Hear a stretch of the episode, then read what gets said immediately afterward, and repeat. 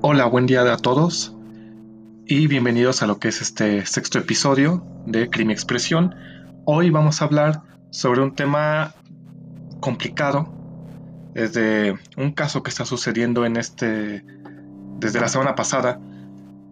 Es el caso de Fátima, pero no voy a hablar como tal sobre el asesinato de Fátima, sino el hecho de cómo se está manejando la información para poder llegar a un sospechoso.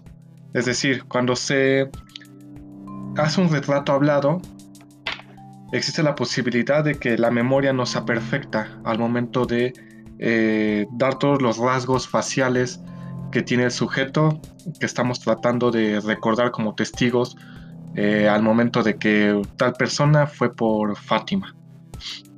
Al principio se llega con la especulación de que es la señora que vende las papas cerca de la escuela. Eh, hacen la entrevista y resulta que no, que no es ella. Ahora está rondando en redes sociales el hecho de que el retrato se parece mucho a la tía de Fátima. Hay un problema muy fuerte en este aspecto porque eh, las nuevas formas de investigar eh, ya no están considerando el hecho de un reconocimiento facial como tal o de hacer una eh, rueda de reconocimiento en el que pones este, a las personas eh, enfrente tras un espejo de una sola vista y de ahí el testigo puede reconocer a, a su atacante. ¿Por qué está pasando esto? Bueno, porque en primera instancia tenemos el hecho de que, como les comento, la memoria no llega a ser tan perfecta como se espera. No es una memoria así como de computadora que registra todo y lo tiene ahí eh, guardado. La memoria es dispersa y esta memoria se une de acuerdo, por un lado, a los sentidos, a lo que se percibe y a la forma en la cual se está viviendo la experiencia. Es decir, no va a ser lo mismo que una mujer que fue violada trate de reconocer a su victimario. Por más que haya tratado de grabarse su cara, va a haber rasgos que no va a poder terminar de definir. Y que por el proceso traumático que pasó va a tener una distorsión del, recuerdo de la persona. Lo mismo pasa con personas que son asaltadas a mano armada, no le prestan atención a la cara del sujeto, se espantan más por el arma o por la forma en la que les hablan, por el hecho de que ya fueron eh, acorralados, que por el sentido de tratar de reconocer al sujeto. Es muy complicado hacerlo. Y existe como tal un sesgo, por un lado de ámbito emocional y por otro lado una percepción distorsionada. En cuestiones cognitivas, al tratar de recordar la cara de la persona, no puedes hacerlo del todo. Entonces te encuentras con rasgos genéricos que puedes este, detectar, que de hecho todos tenemos la capacidad de detectar en, expresión en expresión, en cara completamente, hay rasgos básicos o medidas básicas que reconocemos para diferenciar una persona de otra. Si fue de una sola vez que viste el sujeto, no vas a poder ver todos sus rasgos o acordarte de todos sus rasgos, a menos que tengas una memoria muy eh, vívida, muy buena, vas a poder hacerlo. ¿Y cuáles son las medidas que normalmente considera el ser humano o la, eh, la memoria, el cerebro? es el ancho de la frente, la separación que hay entre los ojos, el ancho del tabique nasal, las fosas nasales, los pómulos, la distancia entre los pómulos, la distancia o largo de la boca y lo que es la barbilla, ah, así como también lo que es eh, la quijada. Son como las medidas básicas que tiene el ser humano para reconocer una persona de otra. Una diferencia milimétrica significa que es otra persona completamente diferente. Es por ello que existe un lado muy complicado, el hecho de que no hay una memoria eh, perfecta, por un lado, y por el otro, el hecho de que sí, la persona, el retrato se parece a tal persona, ¿no? Ahora la pregunta es, ¿lo hizo? Hay que indagar sobre ello, hay que investigar sobre este aspecto. porque puede haber una contaminación que de hecho ya se está dando en redes sociales. Dicen, ah, fue la de las papas, investiguen a la de las papas, ¿no? O es la tía, este, hay que matar a la tía.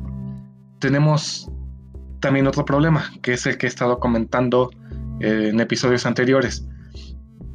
Eh, nos vemos con el derecho de que podemos ir por encima de la autoridad y hacemos esta denuncia estas redes sociales y lo vemos como un buen acto social. Eh, ok, eh, no está de más, son redes sociales, puede publicarse lo que sea, pero hay un problema muy fuerte, el hecho de que eh, no sabes cuál va a ser la repercusión que va a tener tu publicación. La forma en la que se está viviendo la inseguridad, y en este caso específico de asesinato a mujeres, y bueno, niños, que es muy complicado de poder estar evaluando, em, nos lleva a una histeria muy fuerte para poder eh, ser neutrales como ciudadanos. Y es importante saber que cuando hay una carpeta de investigación y hay una investigación en curso, eh, no es bueno, así como hubo un reclamo por el hecho de haber filtrado fotos de este de una víctima que fue desollada, ajá, o de descuartizados o de lo que sea, que ya ahora sí ya están entrando en conciencia, están diciendo, ah, esto es malo, ok. Así como es malo eso, también es malo estar publicando fotografías de posibles sospechosos. ¿Por qué? Porque la misma sociedad, dentro de su miedo, de su histeria y de sus ganas de justicia, va a decir, ah, pues yo la conozco, vive cerca de, y como se parece al del retrato, pues voy a querer, este, no sé, esta es la recompensa de 2 millones de pesos, vamos a, este, a llevarla a las autoridades. Y si no es, ¿qué? ¿Qué va a pasar? Ajá. O si te, te pega en el corazón muy fuerte el hecho de la muerte de Fátima, porque tú también tienes hijos o hijas de la misma edad, y te sientes con el derecho de vengarte y la linchan y termina muerta la persona y no era, entonces tenemos un problema muy fuerte. Nos estamos dejando llevar más por la histeria social que por el hecho de que se haga una investigación acertada. Que entiendo, ok, las autoridades no han tenido una buena imagen, no han hecho un buen trabajo, ok. La cosa es cómo podemos hacer para que no se salga de las manos algo que es tan delicado. Porque si agarramos un inocente, se lincha y muere, pues no creas que por hacer ese, servicio a la comunidad, según tu percepción, eh, no te va a detener la policía, no te va a encerrar. Em, es muy difícil, de hecho, hasta para personas que tratan de em, hacer em, un acto justificado, por así decirlo, que entran a tu casa y tú este, matas en defensa propia, te terminan metiendo a la cárcel. Y ha habido muchos casos así. Imagínense que fue en defensa propia. Ahora imaginen una horda de personas que anda buscando este, a un sospechoso, eh, ya no sé si por interés o porque en verdad quieren justicia, y solamente este, porque les dio la gana, hacen este, eh, un linchamiento o algo parecido. Em, por ello es importante, o sea, tenemos un retrato hablado, se hace la investigación, se hacen las averiguaciones y se busca si está conectado con tal persona. Ahora, por otro lado, si estamos hablando de que es la tía, si es que es el caso de que es la tía, significa que las personas de la, este, de la escuela donde estaba Fátima eh, conocían a la tía porque era posible que ella la haya recogido en otras ocasiones. Lo que también es raro es que dieron una descripción de la tía sin saber que es la tía, la que, la que fue por ella. Es algo muy extraño.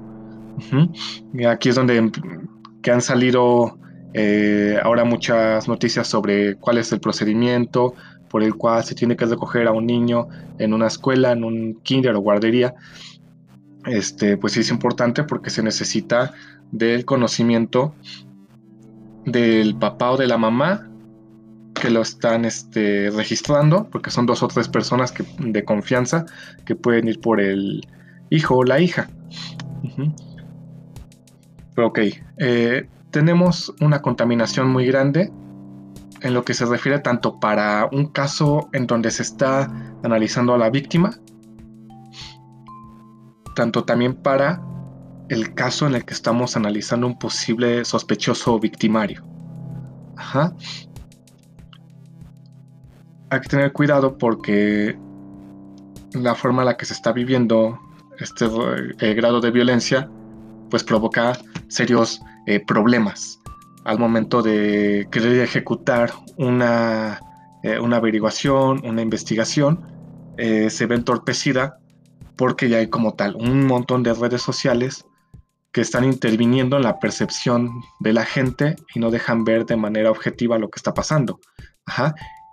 O lo siguiente, hay noticias en redes sociales que son objetivas, pero se están mezclando con las que no lo son y se echa a perder la capacidad del ciudadano para saber cómo está llevándose una investigación. Que eso eh, es peor. Ajá, si se tenía pensado que antes por medio del periódico, por medio de la televisión, había una manipulación de las noticias, de lo que estaba sucediendo en el país. Ahora imagínense con las redes sociales toda la manipulación mediática que existe. Y como tal, lo que comentaba al principio, no es bueno estar señalando de antemano a alguien que bien puede ser sospechoso, ok, puede serlo.